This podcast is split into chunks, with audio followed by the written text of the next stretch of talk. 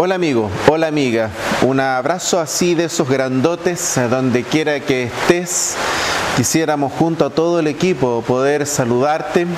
Nos alegramos de poder conectar juntos y que a pesar de todo este tiempo de gran prueba, a través de las redes sea un punto de contacto, pero también de poder conversar juntos y de poder tener un tiempo para detenernos en esta vorágine llamada pandemia y poder escuchar por breves minutos una palabra que puede cambiar completamente todo lo que pueda venir por delante en tu vida y en la mía. Así de poderosa es la palabra de Dios.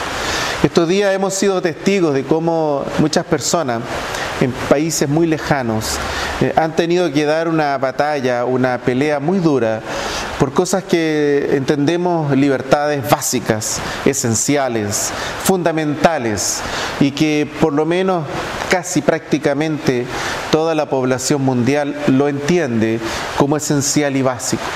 Acá no nos cuestionamos aquello porque entendemos que es esencial esa libertad, eh, esa capacidad de poder expresar, vivir eh, de acuerdo a un pensamiento propio y que se pueda desarrollar de forma libre sin que haya una coacción ni del Estado ni de terceros, es una cosa que aparentemente no está garantizada en todos lados. Y por eso es que cada vez que vemos escenas dramáticas, eh, personas que en su intención de poder eh, huir de una vida simplemente sujeta eh, al extremo, al rigor de una verdadera pesadilla de ideología de cualquier tipo, porque esto no solamente aplica a ideologías religiosas, esto también aplica a las ideologías políticas. En nuestro continente hemos sido testigos de aquello. De tal forma que ah, no importa la ideología, su naturaleza, pero cuando se quiere imponer, eh, siempre es un atentado contra la libertad de otra persona.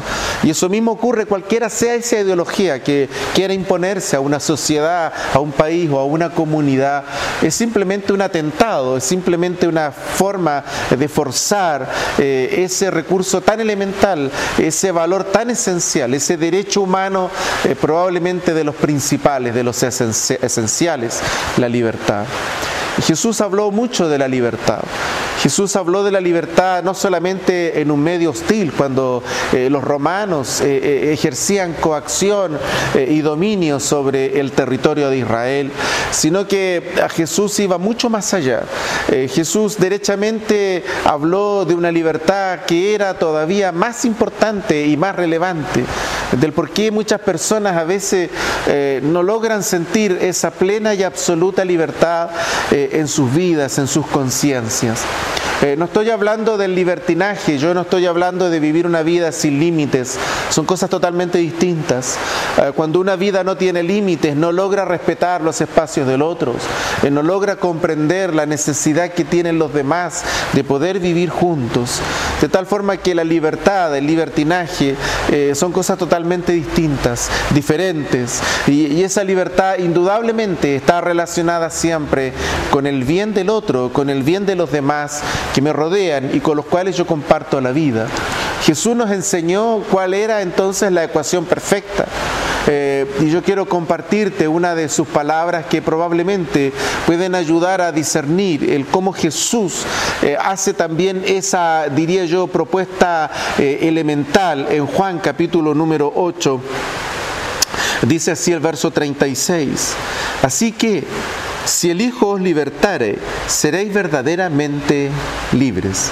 Así que, si el Hijo os libertare, seréis verdaderamente libres. ¡Qué increíble! Es increíble porque uno pudiera pensar que la libertad se obtuviera de alguna forma por medio de un sistema político, eh, a través de un modelo económico, probablemente de un proyecto social. Eh, y ese es el experimento de todos los países, todas las culturas, en la historia de la humanidad en la Tierra. Cómo se va experimentando para lograr esa libertad o ese desarrollo de la mejor manera posible. Y Jesús nos dice que hay una manera. Jesús nos muestra un camino. Jesús habla de que existe una verdadera libertad. Una plena libertad, completa, absoluta, eh, donde nadie estará con su dedo acusador sobre nosotros en ningún área de nuestras vidas.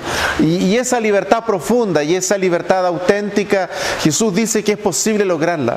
Y dice que Él tiene el poder, Él tiene la facultad, Él tiene eh, todas las atribuciones para que cada persona, cada hombre, cada mujer que pueda depositar su fe en Él, pueda también disfrutar de esa auténtica libertad.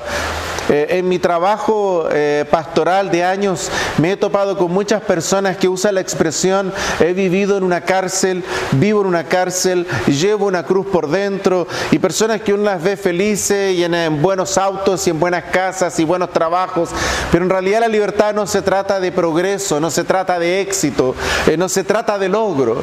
y Jesús está hablando de esa libertad, la del alma, la del espíritu, esa libertad que muchas veces está de alguna una u otra forma atrapada por experiencias traumáticas, historias de dolor, eh, circunstancias familiares difíciles, abusos, muchas situaciones que han ocurrido eh, y que han dejado profundas marcas, pero también han construido barrotes, verdaderas cárceles. Eh, recuerdo la historia de una mujer que me decía, pastor, yo vivo la vida como dentro de una cárcel, son puros barrotes los que yo veo, está llena de cosas, yo puedo ver toda mi familia, pero yo estoy en una cárcel.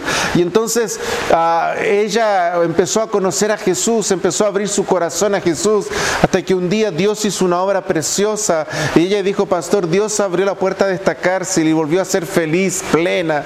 Ah, hay una cárcel que a veces tenemos, hay una cárcel que a veces cargamos, hay una cárcel que a veces no le queremos contar a nadie, pero está allí. Y entonces Jesús dice, yo de esa cárcel los quiero liberar. Eh, Jesús dice, yo he venido para que de esa cárcel tú tengas total y absoluta libertad. Y por eso dijo, si el Señor, si el Hijo del Hombre, si Jesús, si el Señor nos liberta, seremos verdaderamente libres.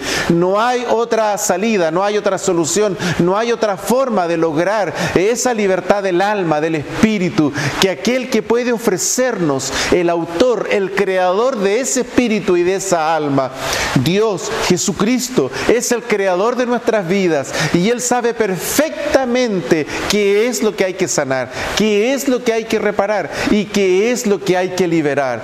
Pero si tú y yo abrimos nuestros corazones y le damos ese espacio a Dios, entonces vamos a poder auténticamente celebrar esa libertad, tener esa libertad, disfrutar esa libertad.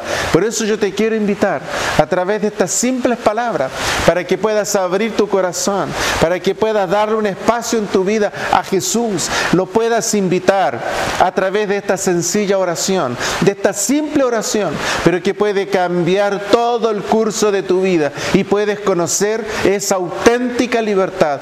Jesús tiene, el poder de Dios es posible, está a tu disposición y a mi disposición para romper toda cadena, liberarte de todo barrote y puedas experimentar la auténtica libertad de todo hombre y de toda mujer que le da lugar en su corazón a Dios.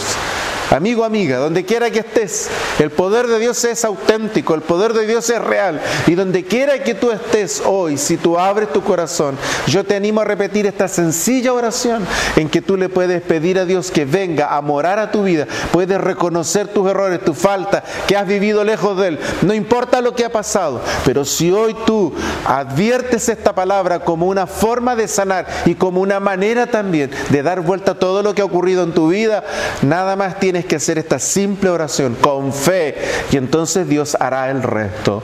Que Dios te bendiga.